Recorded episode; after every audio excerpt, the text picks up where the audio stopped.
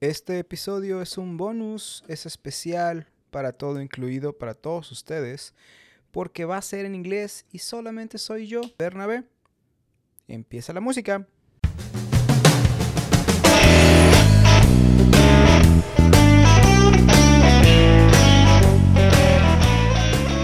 Welcome to this bonus episode of All Inclusive, todo incluido.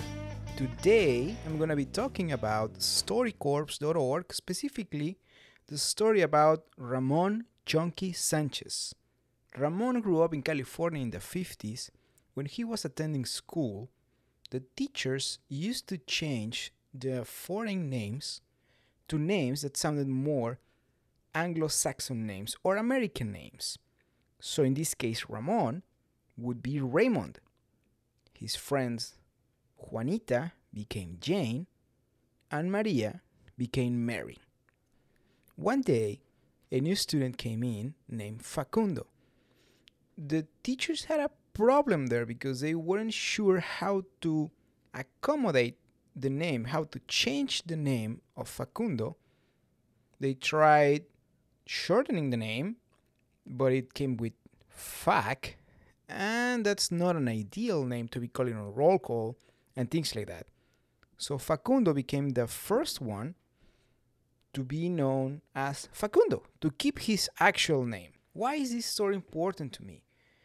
As you know, my name is Bernabe.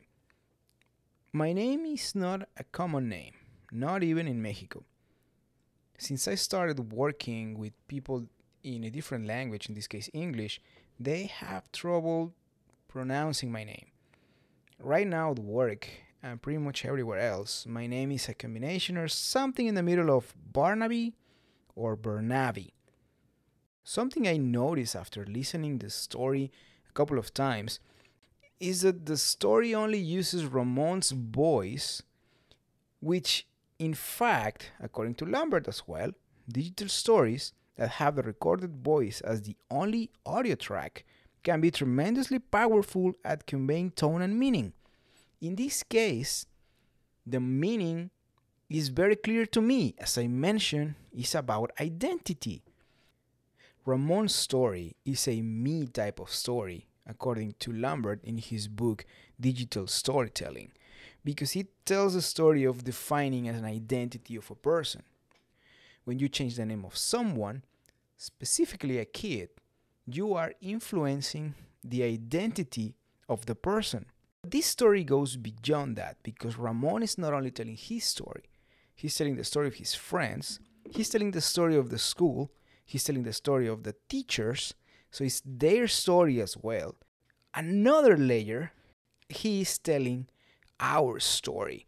Our story being all people that are foreign and we need to adapt. We need to sometimes willfully change our names so we can fit in. But is this something that we want? Let me know your thoughts in the comments.